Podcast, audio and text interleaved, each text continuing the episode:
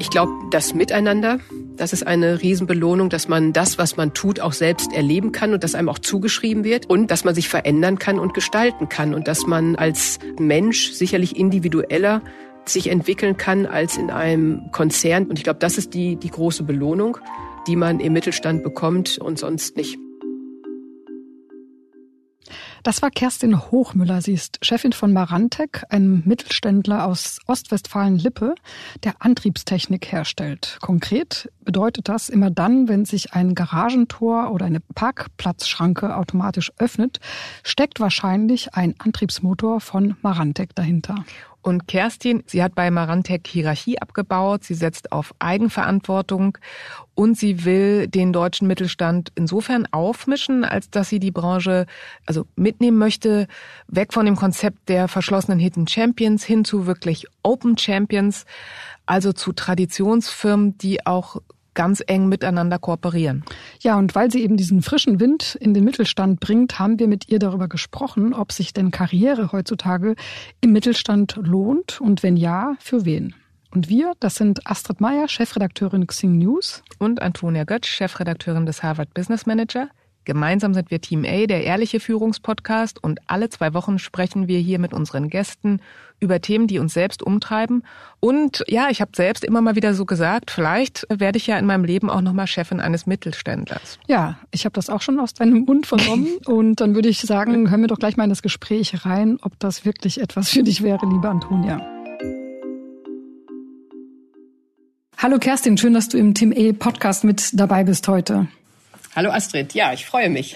Ich habe mich auf das Gespräch besonders gefreut, weil du CEO eines typisch deutschen Mittelständlers bist und ähm, ich finde, wir reden viel zu selten über den Mittelstand, auch in Podcasts. Ganz kurz zu dir. Tatsächlich kaum einer kennt den Namen des Unternehmens, bei dem du arbeitest, Marantec, aber so ziemlich immer, wenn sich irgendwo ein Garagentor oder eine Parkplatzschranke automatisch öffnet, steckt ein Antriebsmotor von euch dahinter. Das heißt, es ist ja typisch deutscher Mittelstand, omnipräsent, aber unbekannt. Erzähl uns doch vielleicht am Anfang, wie hat es dich überhaupt zu Marantec verschlagen? Das sind familiäre Gründe die mich zu Marantec gebracht haben. Mein äh, Mann ist der Gründer von Marantec und ich begleite das Unternehmen schon sehr, sehr lange, habe das ursprünglich aber aus Marketing-Sicht gemacht, weil ich eine, eine Marketingagentur hatte, äh, zusammen mit einer Designkollegin. Und darüber ist dann über die Jahre entstanden, dass ich mich für andere Projekte mit interessiert habe, vor allen Dingen organisatorische, strategische. Und 2013 ist ein langjähriger Geschäftsführer mehr oder weniger ausgestiegen und dann kam die Frage, was, was macht man jetzt? Äh, sucht man einen neuen Geschäftsführer? Und dann habe ich den Vorschlag gemacht, viel stärker in die Breite zu gehen und mit den Menschen zu arbeiten, die schon im Unternehmen sind und entsprechend Hierarchien abzuschaffen. Und dann, als ich es vorgeschlagen habe, wurde ich dann auch gefragt, ob ich es dann nicht auch machen möchte. Und das war für mich die Chance, eigentlich ein Unternehmen so zu gestalten, wie es meine Vision ist. Das heißt also, eigentlich hatte ich die Liebe zu Marantec erstmal hingebracht. Ja, das kann man sagen. Okay, also wo die Liebe hinfällt. Ähm, sehr spannend. genau. genau. Und das heißt, wenn ich dich richtig verstanden habe, du hast dann die CEO-Rolle von deinem Mann übernommen, weil du einfach was da verändern wolltest. Genau, also es gab zwei CEOs, das war er und ein weiterer Geschäftsführer. Er ist auch heute noch Mitgeschäftsführer, aber ich habe mittlerweile auch noch einen zweiten Kollegen. Es ging einfach nur, dass ich zusätzlich dazugekommen bin und mich um Dinge gekümmert habe, die er vorher oder auch jetzt zu dem Zeitpunkt auch gar nicht gemacht hat. Also wir haben uns da ergänzt und dann habe ich angefangen, die Umstrukturierung einzuleiten. Mhm. Über die Umstrukturierung werden wir gleich sprechen, aber ich würde vorher gerne von dir wissen, was liebst du denn an deinem Job als Geschäftsführerin von Marantec? Also zum einen liebe ich es, dass ich Unternehmerin sein kann und dass ich unternehmerisch gestalten kann. Es gibt praktisch nichts, was ich nicht andenken kann, was wir in unserem Team nicht andenken können, was wir nicht auch ausprobieren können. Das ist total mega und das macht mir wirklich Spaß, das zu gestalten. Ich hätte mir vorher nicht vorstellen können, das beim technischen Unternehmen zu machen, aber am Ende des Tages ist wirklich das unternehmerische Gestalten, was ich total liebe und was ich super finde. Und dann aber auch vor allen Dingen im Familienunternehmen mit anderen zu gestalten und Motivation zu sehen und zu spüren, dass viele Kolleginnen und Kollegen das auch mitmachen wollen, sowohl intern als auch extern. Das ist etwas, was mich total motiviert und was ich super finde. Mhm. Also großen Gestaltungsspielraum nehme ich mit. Worauf könntest du eher verzichten? Wir sind ja der ehrliche Führungspodcast. Ähm, ja, also was mich total nervt mitunter ist, wie schwer es ist, eingetretene Pfade zu verlassen, wie schwer es ist, eine Organisation umzustellen. Also obwohl Menschen da sind, die das irgendwie wollen und trotzdem verhindern die gelernten Strukturen und Erfolgsmodelle, dass das irgendwie in einem angemessenen Zeitraum möglich ist. Also es ist enorm aufwendig. Das, das finde ich total nervig, anstrengend, hatte ich mir so auch wirklich nicht vorgestellt. Ich dachte, alle rufen Hurra und es geht sofort los.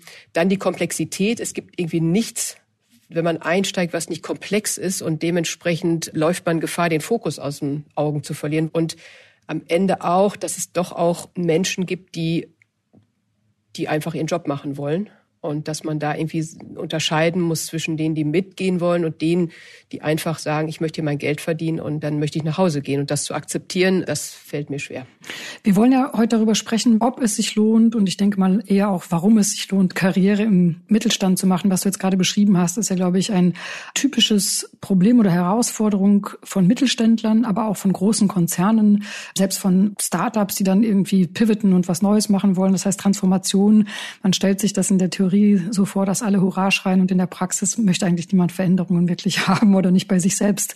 Wie siehst du denn dieses Thema konkret im Mittelstand? So hat man da mehr Möglichkeiten tatsächlich auch zu gestalten? Ja, ich glaube, man hat mehr Möglichkeiten zu gestalten, weil der glaube ich, der größte Unterschied im Mittelstand ist, dass wenig taktiert wird, sondern es geht wirklich um Menschen. Und wenn ich kommunikativ bin, wenn ich eine Vision habe und wenn ich glaubwürdig bin, dann habe ich auch die Chance zu verändern. Und ich glaube, in Konzernen, wo sehr viel über Strukturen und Hierarchien und wer wem wie wo überhaupt Vorschläge machen darf, ich glaube, dass das eher hinderlich ist wenn ich den Aufwand betreibe, und das ist wirklich ein, Aufwand, sehr viel zu sprechen und sich darüber klar zu werden, was man will und aufzuzeigen, wie das aussieht, dann hat man extremen Gestaltungsspielraum und ich glaube, das ist sehr motivierend und auch ein Riesenunterschied zu größeren Strukturen. Trotzdem, wenn man so ans Image denkt vom deutschen Mittelstand, ähm, jeder weiß, dass unsere ganze Wirtschaft eigentlich auf dem Mittelstand mehr oder weniger basiert. Zugleich werden aber in den Medien, aber auch an den Hochschulen eher so die Tech-Gründer wie Elon Musk oder Jeff Bezos glorifiziert. Alle Hochschulabgänger und Abgängerinnen mit guten Noten wollen bei Startups einsteigen oder selbst gründen. Wie gehst du damit um? Also zum einen kann ich das verstehen, weil ähm, es ist einfach auch cooler und passender, wie man sich Arbeit vorstellt. Das muss man ganz sagen. Die treffen da auch den Nerv der Zeit. Und im Mittelstand trifft man schon auf so einen Mix aus lang bestehenden Strukturen, wo man versucht wird, eingenordet zu werden und aber auch eine Aufbruchstimmung, wo man auch versucht, schon anders zu sein. Und dazwischen kann man schon auch ganz schön unter die Räder kommen, was ich halt in einem Tech-Unternehmen oder Start-up nicht habe, sondern da habe ich halt nur die neue Welt. Ich glaube, da trifft man beim Mittelstand drauf und diese verkrusteten oder diese starren Strukturen, die sind auch nervig. Das ist keine Frage. Auf der anderen Seite ist, glaube ich, auch extrem wichtig, man ist wirklich Mensch. Man kann sich entwickeln, man kann Schwächen zeigen und man kann, wenn man sich öffnet und auch als Mensch zeigt, extrem viel erreichen. Was, was ich glaube ich ziemlich ähnlich ist wie bei Startups, die ja auch sehr persönlich und auch äh, gefühlvoll miteinander umgehen. Und das kann man im Mittelstand auch. Man muss es halt selber initiieren. Es ist nicht von vornherein alles da. Wenn man es initiiert, dann funktioniert es, glaube ich, genauso gut, als wenn man im Startup arbeitet. Jetzt hast du einen sehr, sehr wichtigen Punkt angesprochen, also wie man führt, wie man Gefühle zeigt. Kannst du da ein konkretes Beispiel nennen? Was machst du, um eben deine Mitarbeiterinnen und Mitarbeiter hier abzuholen und zu zeigen, hier bei euch darf man auch Mensch sein?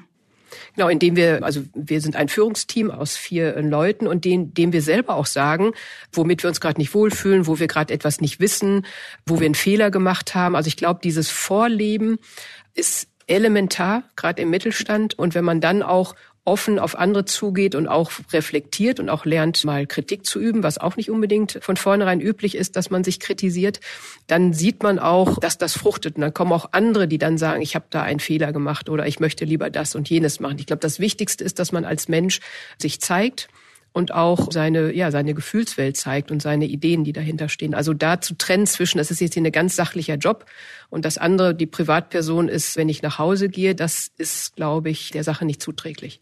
Ich glaube, das hängt ja auch, oder zumindest stelle ich mir das vor, das hängt ja oft auch damit zusammen, dass gerade im Mittelstand viele Unternehmen Inhaber geführt sind, von Familien auch mal gegründet. Das heißt, die Person, die Persönlichkeit der Familie des Gründers hat ja immer auch etwas damit zu tun, wie dann die Kultur im Unternehmen ist. Problematisch dabei ist ja oft, dass wenn das Ruder einem Familienfremden überlassen wird, gerade im Mittelstand, hat der oder die es meist extrem schwer. Und es kommt ja nicht selten vor, dass dann die Neuen in weniger als einem Jahr wieder weg sind. Magazine und Zeitungen schreiben sich dann die Finger wund über diese ganzen Geschichten. Schreckt das nicht Talente eher ab? Also auch gerade dieses, dass es eben sehr gefühlvoll ist, aber doch geprägt von einer bestimmten Kultur, von einer bestimmten Familie.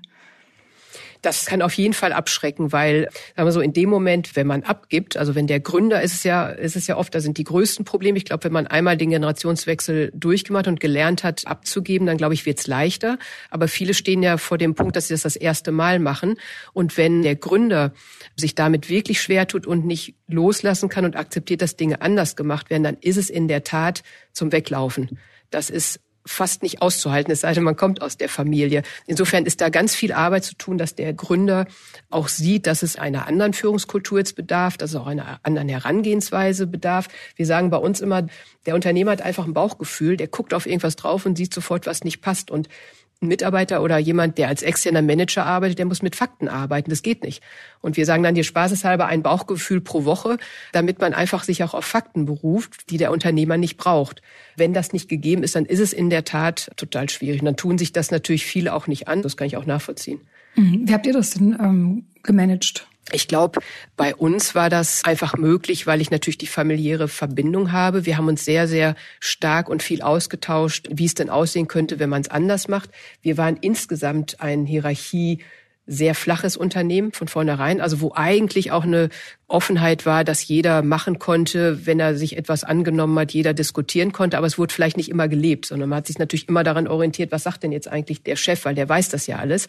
Aber grundsätzlich von dem Commitment, dass wir es so machen wollen, hundertprozentig. Wenn er natürlich teilweise selber betroffen war und dann Dinge anders machen musste, gab es natürlich auch schon die ein oder andere Diskussion. Und das, das muss man aushalten. Und ich glaube, wir haben das aber einfach, weil wir halt auch die persönliche Ebene haben. Sonst könnte ich mir vorstellen, wäre es auch an der einen oder anderen Stelle schwierig geworden. Du hast gerade gesagt, dass es ohnehin schon immer flache Hierarchien gab. Nichtsdestotrotz habe ich gelesen, dass du ja dann also Marantec komplett umgekrempelt hast. Du hast zum Beispiel Rollen statt Titel eingeführt, hast mehr Transparenz eingeführt ins Unternehmen. Also warum? Also hat doch davor auch ganz gut geklappt.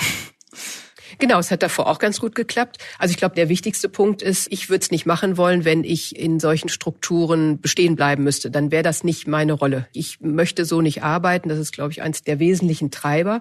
Und dann bin ich aber auch der festen Überzeugung, dass die Dinge so komplex geworden sind. Also wir haben, als wir angefangen haben, wir zwei Produkte gebaut und jetzt ist das Portfolio kaum überschaubar.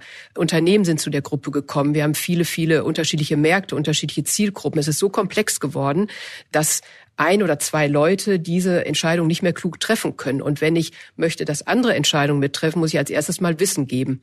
Und dafür muss ich informieren und dafür hilft natürlich die Digitalisierung, um auch wirklich Informationen und Wissen in Echtzeit auch an jeden ähm, heranzubringen, um dann zu sagen, so, und wenn du jetzt übrigens möchtest, jetzt kannst du auch mitmachen, weil du hast alles, was du dafür brauchst.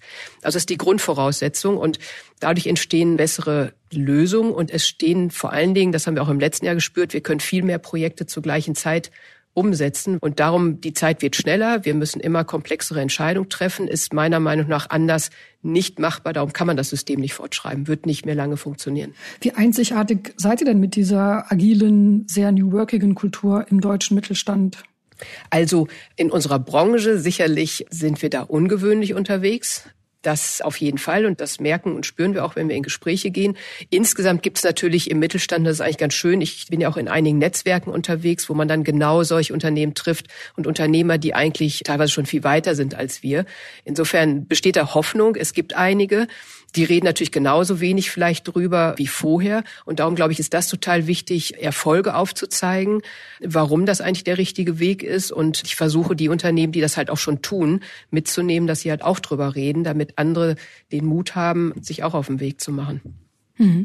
Du sprichst da einen sehr wichtigen Punkt an. Also wir sind ja in Deutschland sozusagen das Land der Hidden Champions und das Merkmal eines Hidden Champions ist, dass keiner weiß, dass es ihn gibt. Zugleich gibt es diesen brutalen Fachkräftemangel im ganzen Land. Wie geht ihr denn damit um? Also das ist natürlich ein Riesenthema, Fachkräftemangel, vor allen Dingen natürlich in Produktion, aber auch vor allen Dingen in der Entwicklung, in jeglicher Form, ob es ITs, ob es Steuerung, ob es Elektronik, was immer. Wir brauchen also extrem viele, ähm, viele Entwickler, das geht allen so. Aber ganz ehrlich denke ich auch, wir haben doch eine Lösung, indem wir einfach miteinander kooperieren. Nicht alles doppelt, dreifach und fünffach machen, sondern gerade bei diesen Themen Digitalisierung, IoT kann man zusammenarbeiten, auch Nachhaltigkeit. Man kann da zusammenarbeiten und dann würde sich dieses Problem auch schon viel, viel weniger stark darstellen. Und dann denke ich, also das ist auch mein Ansatz, denke ich, warum kommt man da denn nicht drauf? Also müssen Wettbewerbsgrenzen verschieben. Produkte können die gleiche sein und trotzdem hat ja jedes Unternehmen sein eigenes Image und auch seine eigenen Werte, die es nach außen kommuniziert. Aber die Technologien kann man ja vereinheitlichen. Und dann hätten wir auch meiner Meinung nach deutlich weniger Fachkräftemangel und müssten uns nicht um die schlagen, die auf dem Markt sind. Das wird eh nie reichen. Wir werden nie wieder so viele Menschen einstellen können, wie wir eigentlich bräuchten, weil es gibt sie halt aktuell überhaupt gar nicht. Was du ansprichst, ist ja so dieses Modell der Co-Opetition. Das wird ja im Silicon Valley oder in der Tech-Branche ja schon seit Jahrzehnten vorgelebt. Das heißt, selbst die großen Wettbewerber, also Competition wie ein Microsoft oder ein SAP, arbeiten dann in bestimmten Gebieten zusammen und sind deswegen dann auch Kooperationspartner, Co-Opetition. Was tust du denn dafür, dass sich das im deutschen Mittelstand auch durchsetzt? Wir gehen aktiv auf unsere Wettbewerber auch zu und nicht nur auf Wettbewerb, sondern auch aktiv in den Mittelstand und werben dafür, indem wir uns öffnen, indem wir alle Optionen anbieten, miteinander zu arbeiten. Wir versuchen zu initiieren, beispielsweise das ganze Thema Einkaufssituation. Alle kaufen gleiche Teile, die unsere Produkte auch herstellen oder die gleiche Art der Produkte herstellen. Da einfach einen Ansatz zu finden, warum machen wir das denn nicht gemeinsam? Warum suchen wir denn nicht gemeinsam? Warum sourced man nicht gemeinsam? Und bei dem Thema IoT sowieso. Also wir haben dort einige Entwicklungen gemacht, die wir zur Verfügung stellen und wo wir ganz offen damit umgehen, zu sagen, was können wir zusammen machen? Wie würdest du es dir vorstellen? Wir sind wirklich für alles offen, das zu diskutieren. Und das ist unser Beitrag, den wir leisten dazu, in der Hoffnung, dass sich da auch Dinge verändern. Und den Beitrag möchten wir leisten. Was tut ihr denn konkret eben für dieses Thema? Also nochmal Stichwort Employer Branding. Wenn man Fachkräfte anlocken möchte oder attraktiv sein möchte für Fachkräfte, kann man sich ja nicht verstecken. Also Hidden Champion stelle ich mir vor, ist ein bisschen schwierig. Genau, das ist ja das, was wir auch umdrehen. Wir reden jetzt ja auch eher vom Open Champion, dass wir auch für uns eigentlich, also das ist jetzt nichts, was wir vor fünf Jahren geplant haben und jetzt generalstabsmäßig umsetzen, sondern aus dem, was wir gelernt haben, haben wir jetzt eigentlich vor ein paar Monaten gesagt, das ist eigentlich eine Methodik und wir wollen ja Champion bleiben, aber wir müssen ein paar Dinge verändern und die beziehen sich im Wesentlichen darauf, sich zu öffnen. Und darum haben wir dieses Thema Open Champion gemacht, damit man sich auch orientieren kann. Einmal natürlich für unsere eigenen Kolleginnen und Kollegen und dann aber auch nach außen. Dann können wir über Themen wie Leadership sprechen, über Themen Innovation, Purpose, Nachhaltigkeit. Und über den Weg generieren wir zum einen Interesse. Und das Zweite ist, dass wir auch sagen, wir suchen eigentlich Talente. Wir interessieren uns nicht so sehr für, was hast du denn gelernt, was hast du denn gemacht, sondern was willst du denn tun? Und wir haben ganz viele Mitarbeiter, die jetzt gar nicht mehr das machen, wofür sie ursprünglich mal eingestellt worden sind. Und ich glaube, dass das vielen sehr gut gefällt und ich glaube auch, dass das attraktiv ist, andere anzuziehen. Und dann sind wir natürlich offen, wo man arbeitet, wie man arbeitet. Also ich glaube, dass wir da ja viele von diesen Werten, die man eigentlich bei Tech-Unternehmen und Startups findet, dass wir die auch anbieten und dadurch, glaube ich, auch eine hohe Attraktivität erreichen können. Merkt ihr das denn konkret auch an den Zahlen? Ja. Wir bekommen wirklich viele Initiativbewerbungen auch hochkarätige, wirklich von auch Stellen, die wir besetzen wollen, was ich super finde. Und wir haben auch viel dann Mund-zu-Mund-Propaganda. Also wenn wir einen Kollegen aus einem Unternehmen gewinnen, dann erzählt er das seinen anderen Kollegen, dass es super ist. Und darüber generieren wir auch neue Mitarbeiterinnen und Mitarbeiter. Also ja, das funktioniert. Und ich glaube auch genau, das ist der Weg, den wir gehen müssen, weil wir sind als Mittelständler und dann hier in Ostwestfalen sind wir klein. Da gibt es natürlich ganz, ganz andere Player, die auch ganz andere finanzielle Anreize bieten können. Also müssen wir über den Purpose kommen und über den Gestalter und die Gestaltungsmöglichkeiten. Mhm. Was muss man denn mitbringen, auch als Kandidat, als Talent, auch als Führungskraft, um im Mittelstand dann wirklich auch erfolgreich zu sein? Also was ich vorhin ja schon mal sagte, wirklich eine extreme Offenheit, sich auch als Mensch zu zeigen. Ich glaube, dass das total wichtig ist, weil dann hat man auf der anderen Seite den Vorteil, man darf auch Schwächen zeigen und man darf auch mal eine schlechte Phase haben und wird aufgefangen. Ich glaube, das muss man mögen und wenn man das tut, dann kriegt man auch sehr viel zurück eine extreme Kommunikationsstärke, weil man wirklich ganz viel sprechen muss und jeden versuchen muss mitzunehmen und fünfmal gesagt, einmal gemerkt. Also da muss man wirklich kommunizieren wollen und das auch äh, mögen. Ein Unternehmertum, Mittelstand braucht Menschen, die auch entscheiden wollen. Also die Aufgabengebiete sind viel größer, man, man hat viel mehr Freiheiten zu entscheiden. Und dann ja eine Reflexionsfähigkeit, die aktuelle Mittelstand noch fehlt oder nicht genug ausgeprägt ist. Das ist also wirklich gut, wenn es Leute gibt, die alles hinterfragen und das auf eine angenehme Art und Weise machen, weil sonst ändert sich nichts. Und das, denke ich, sollte man mitbringen, ja. Alles zu hinterfragen ist natürlich auch anstrengend. Also habt ihr dafür auch Programme? Also wie, wie geht ihr damit um? Generell haben wir ein paar Regeln ausgegeben. Bei allen Projekten oder bei allen Aufgaben, die wir machen, gilt, es gibt keine Tabus. Es ist alles denkbar. Und zu versuchen, immer radikal zu denken. Also man fängt ja an und denkt, ja, da könnte man mal und dann sagen, okay, was wäre, wenn wir es richtig krass machen? Auf welchen Megatrend wird es einzahlen? Was könnte man tun? Und dadurch entstehen wirklich gute Ideen, weil sich mittlerweile auch alle trauen, auch solche krassen Ideen zu benennen. Kannst du ein Beispiel für so eine krasse Idee nennen?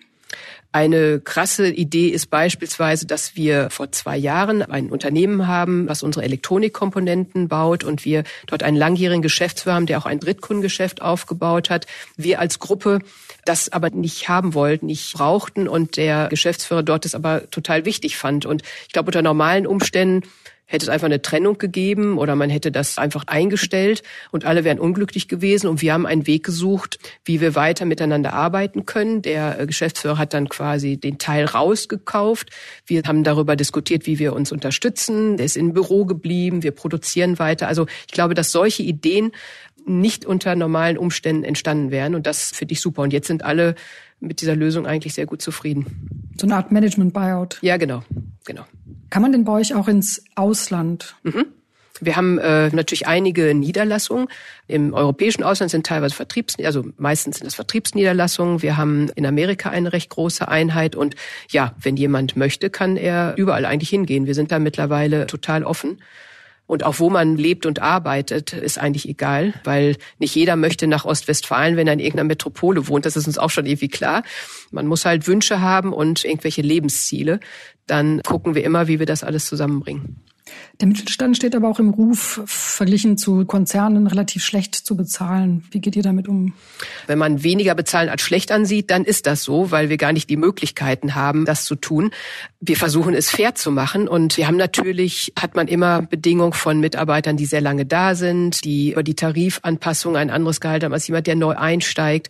Wir versuchen, fair damit umzugehen. Aber in der Tat müssen wir natürlich auch die Kosten im, im Blick behalten. Von daher müssen wir andere Dinge bieten. Und ich glaube, auch bei jungen Zielgruppen hat man auch die Möglichkeit, viele wollen ja nicht mal 40 Stunden arbeiten, sondern denen ist viel wichtiger, dass sie, dass sie zwei oder drei Tage was anderes machen können. Und ich glaube, darin liegt dann auch unsere Chance, weil das andere, dieses Gap werden wir niemals lösen können. Mhm. Also genau, das wäre jetzt auch meine Frage. Wenn es nicht das Geld ist, wo wird man denn im Mittelstand denn sonst dann besonders belohnt? Also ich glaube, das Miteinander, das ist eine Riesenbelohnung, dass man das, was man tut, auch selbst erleben kann und das einem auch zugeschrieben wird. Also da gibt's auch niemanden, der jetzt sagt, das habe ich ja eigentlich gemacht oder der Vorgesetzte nimmt das für sich in Anspruch. Ich glaube, dass man wirklich wirklich sichtbar wird mit dem, was man macht und ja, dass man dass man sich verändern kann und gestalten kann und dass man als Mensch sicherlich individueller sich entwickeln kann als in einem Konzern und ich glaube, das ist die große Belohnung die man im Mittelstand bekommt und sonst nicht. Und die man auch im Vergleich zu Startups bekommt, weil man dann doch eine gewisse Sicherheit hat. Das ist ja auch nicht ganz unwichtig. Und man auch mal eine Zeit haben kann, wo man vielleicht gerade nicht so mega performt und trotzdem im Team bleibt und Unterstützung bekommt. Ich glaube, damit wird man belohnt, wenn man im Mittelstand arbeitet. Meine letzte Frage hast du fast schon beantwortet, aber ich will sie trotzdem noch mal stellen. Dein Pitch, denn hier hören ja viele High Potentials zu. Warum sollten sie sich bei dir melden, um bei dir oder bei Marantec einen Job zu landen? Weil man bei uns seine Wünsche und Visionen leben kann und weil man unternehmerisch tätig sein kann und mithelfen kann, dass wir der coolste Antriebshersteller der Welt werden. Hört sich cool an. Vielen, vielen Dank. ja, sehr gerne.